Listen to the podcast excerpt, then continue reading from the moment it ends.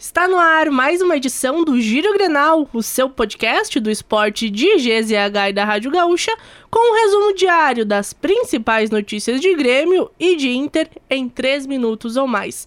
Eu sou Janaína Ville e comigo hoje Nicolas Lira. Tudo certo, Nicolas? Tudo certo, Janaína. Sempre lembrando para MrJack.bet, palpite certeiro, saque instantâneo, acesse MrJack.bet e desafie-se.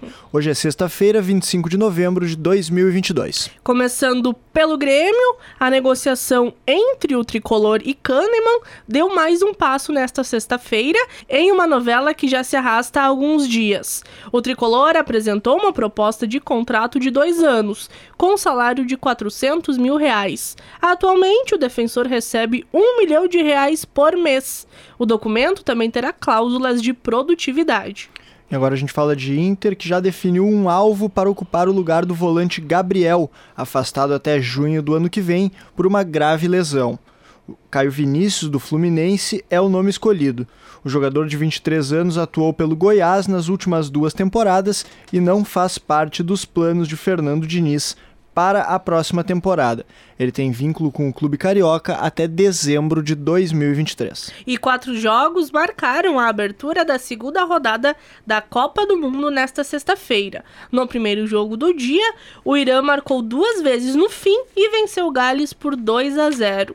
Ainda pela manhã, Senegal fez 3 a 1 no Catar e eliminou os donos da casa.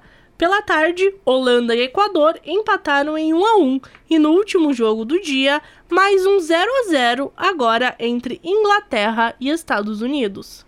Siga o Giro Grenal na sua plataforma de áudio preferida, deixe a sua avaliação e ative o sininho para receber uma notificação sempre que um episódio novo estiver no ar. A produção foi de Nicolas Lira técnica e edição de áudio de Douglas Fanny Weber e nos siga nas redes sociais, esportesgzh.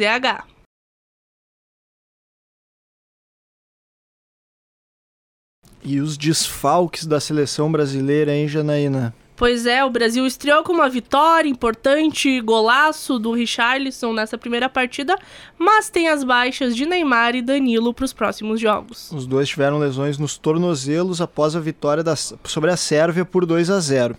O diagnóstico foi confirmado após exames de imagem no Catar e os dois já iniciaram fisioterapia. E agora, hein? Deve jogar o Fred no lugar do Neymar e o contestado Daniel Alves, que foi chamado pelo Tite, contra a vontade de muita gente, vai ter que jogar também. Ou vamos ver se de repente ele improvisa o Militão no lugar, vamos ver o que, quais, quais vão ser as alternativas do Tite para essa próxima partida.